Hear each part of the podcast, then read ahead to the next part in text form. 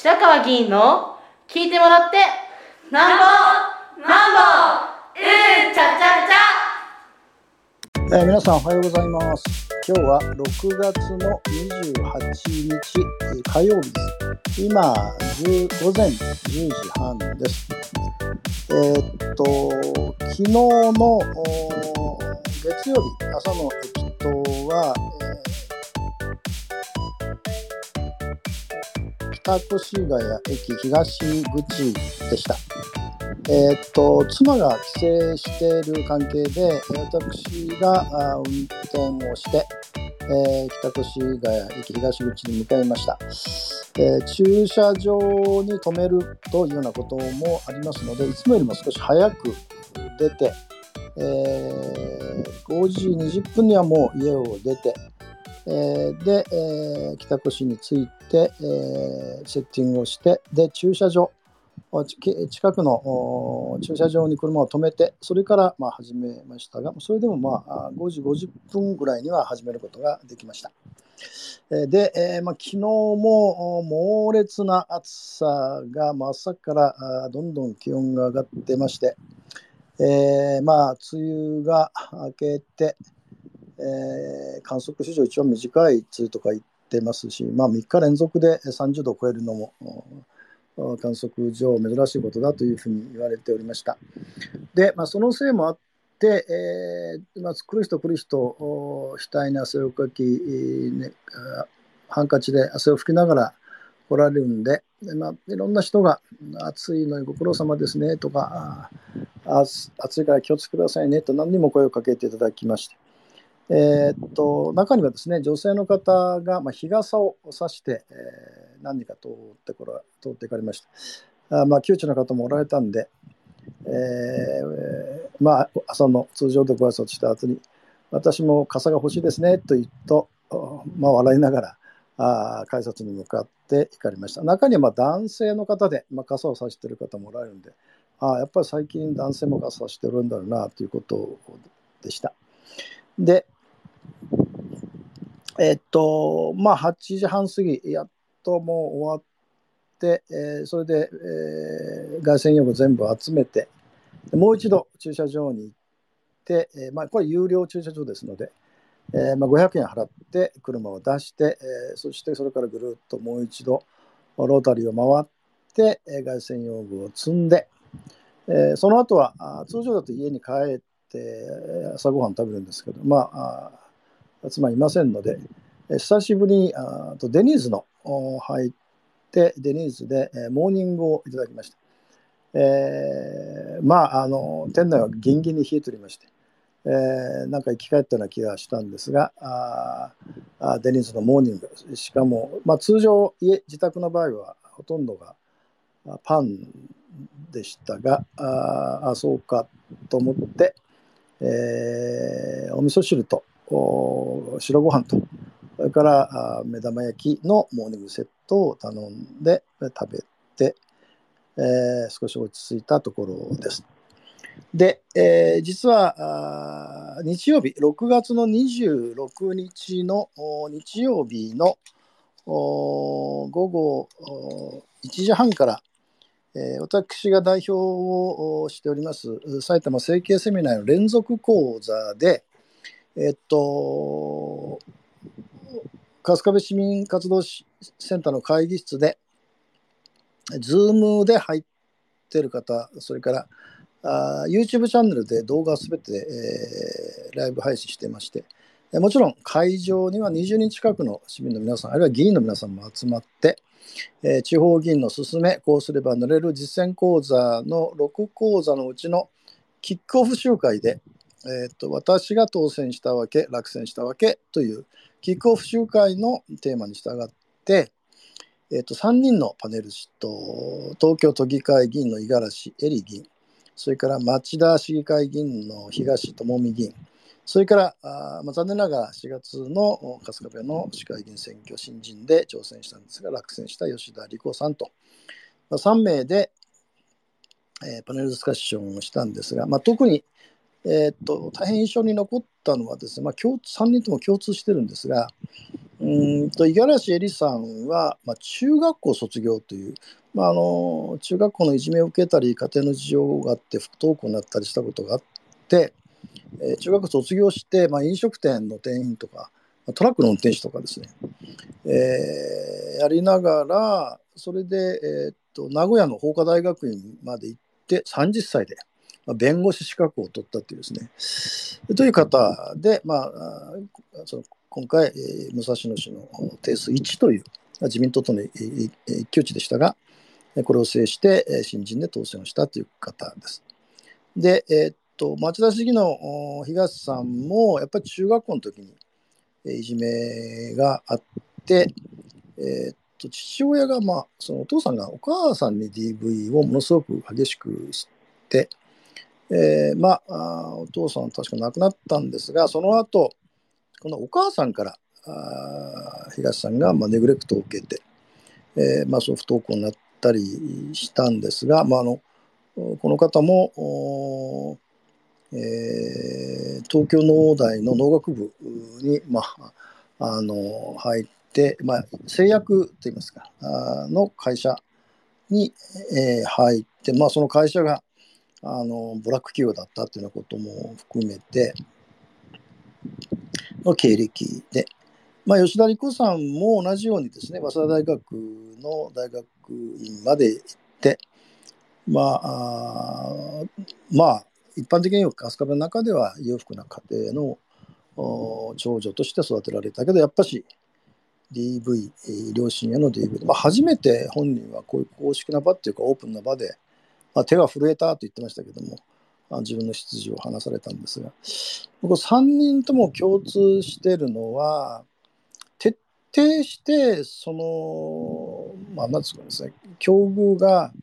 えー、家庭家庭的にも経済的にもですね、えー、ものすごく抑圧的なところにいるがゆえに、えー、相当自己努力をして、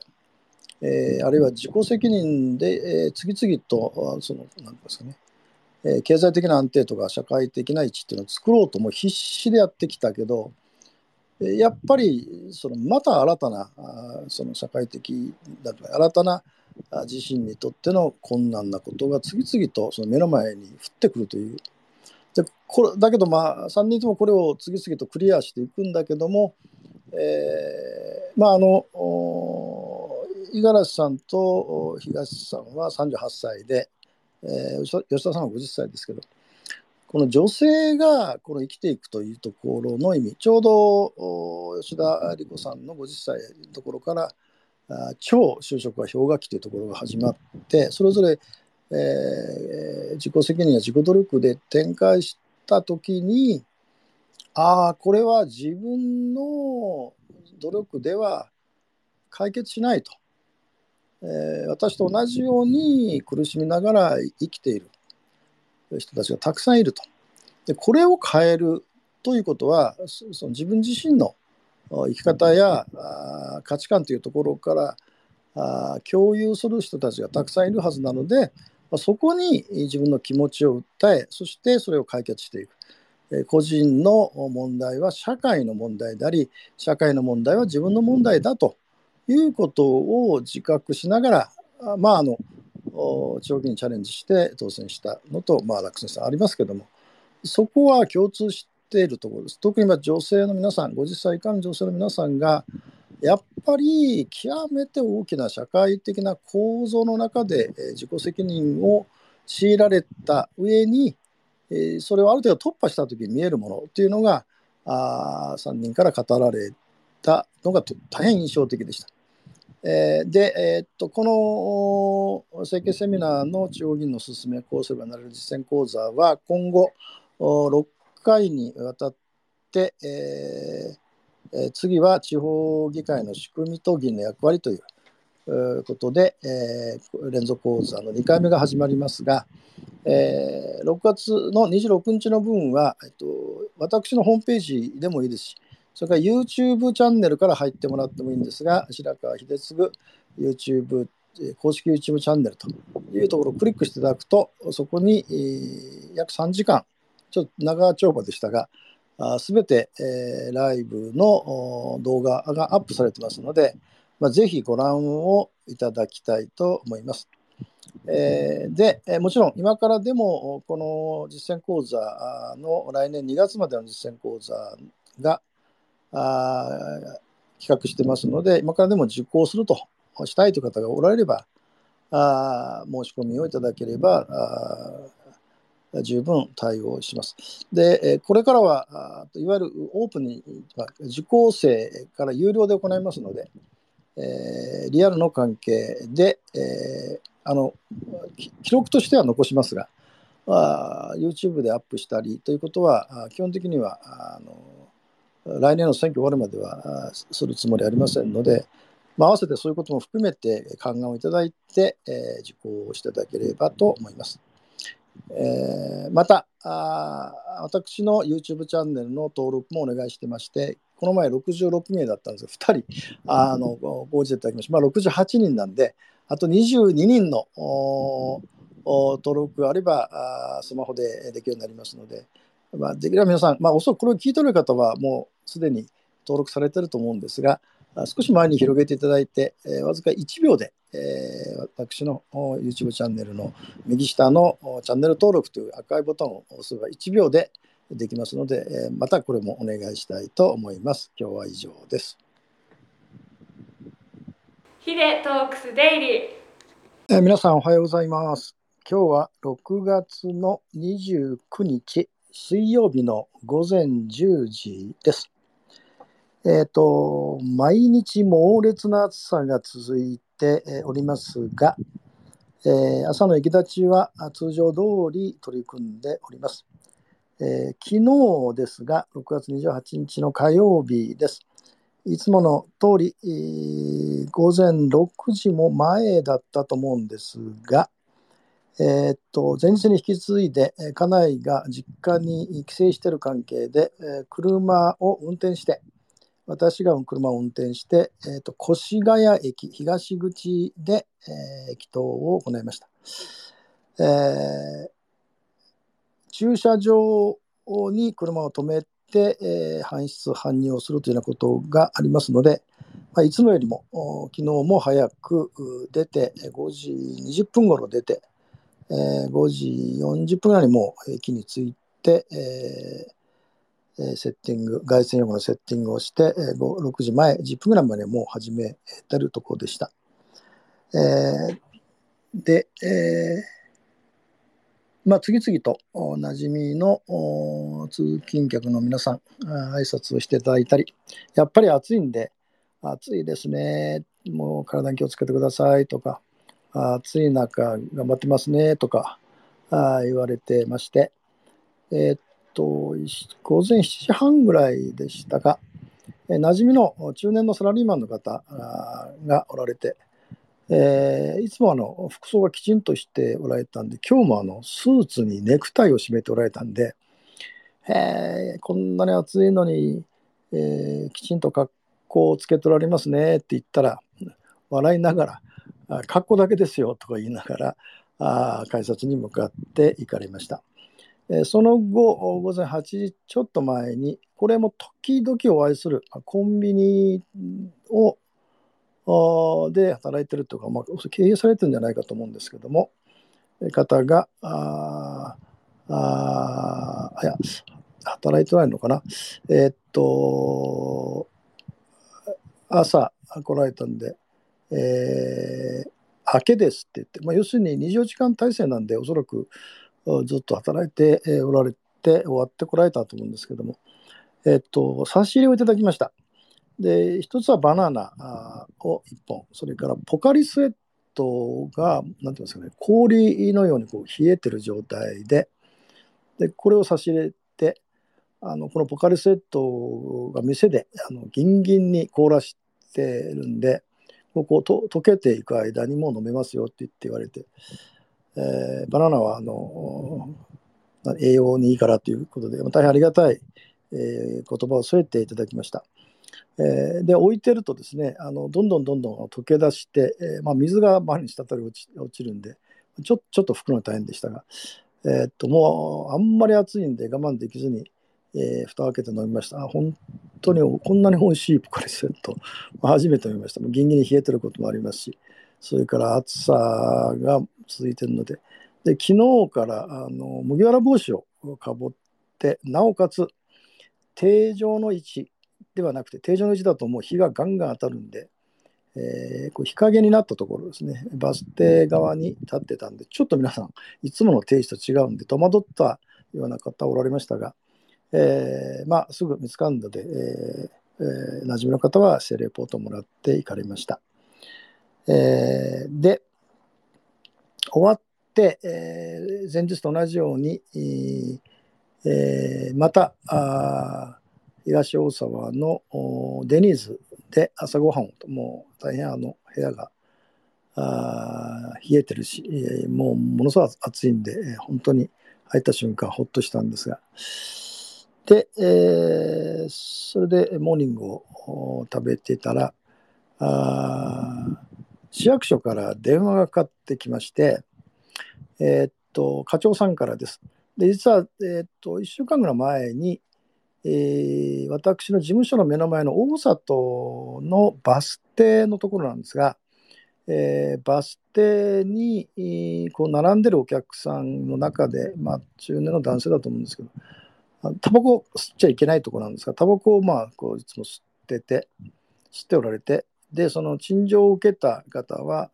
まあ奥様がに妊娠されてることもあるし、児童喫煙の問題で非常に、えー良くないんで、まあ、あのその中年の男性に注意したらしいんですが、えー全く無視されたということで、えーなんとかなりませんかという陳情だったんで、そのことをお事情を話して、えー前書をお願いしておりましたことに対する返事でした。で返事は、えっと、市役所と、まあ、朝日バスがそこを運行しているバス停なんですが、朝日バスさんと話をして、えーなんとかあータバコ吸わないようにということで、バス停のところに、えー少し大きめのあの喫煙はダメですよっていうことをもうあは張り出しましたってことだったんで、あ、もう張り出したんですねって、はい、張り出しましたってことでした。で、まあ、それでなかなか効果がなければ、また朝日バスさんの話で、えー対処しますってことだったんで、ありがとうございますというふうにお礼を言って、えーその後すぐですね、えーモーニングが終わってすぐにその車でしたので、えバス停に行って、その現物、現場を見てきました。うんと、ちょっと大きめというふうにはちょっと言い難い、小さいですよね。ちょっとまああんまり目立たないとは思いましたが、まあ、とりあえず対応してもらいましたので、その状況を見ながら、必要ならばまた対応しなくちゃいけないなと思って、え帰って、えー参りました。で、えー今日は朝の駅立ちは、えー、と新越谷駅の東口です。で昨日あの実は夕方あかん妻が帰ってきましたので、えー今日は妻が通常通り運転して新越東口で凱旋活動を行いました。えーもうもうもう連日の暑さなので本当にもうあの声がマスクもしてますしちょっと息苦しくなりますし、えー本当にまあ何て言いますかね大変っちゃ辛いっていうかまあだけどなんとか8時半まで頑張って、まあ、日差しがガンガン照って,、まあ、照ってましたから少しこう日陰に日が当たらないところでやりましたが、えーまあやっぱりこの連日の暑さですから馴染みの方は暑いですねってよくやってますねみたいなことを声かけていただいて、まあ、その声かけていただくんであ本当にあの元気があもらえてありがたいんで、まあ、それ終わって、えーそれで、えー妻が8時40分頃迎えに来たのでそれにくえー凱旋を積んで帰ってきて、えー朝食をとって今このスペースをで話しているところですが、まあ、今日はですね、えっと1時半から5時半までちょっと長丁場ですが、えっと神奈川大学法学部研究所地方自治センター主催のシンポジウム、えっと個人情報保護法改正を受けて自治体はあ条例改正にどう取り組むかというテーマで、えっと神奈川県の弁護士の方とか早稲田大学の研究家の教授だとかあるいは全横浜市市民局の市民情報室長とかいうことで、えーパネリストと講演をいただいて、えーまあ、コーディネーターは幸田正宏さんという神奈川大学の学問教授まあ、前からこの方とは知り合っていたんで、その方の関係でご案内をいただきました。えー昼からですので、またセミナーを、まあ、ズームですけども、セミナーを聞いて、えーまあ、次の機会にでもおお話ができればと思います。とりあえず、今日は Thank you.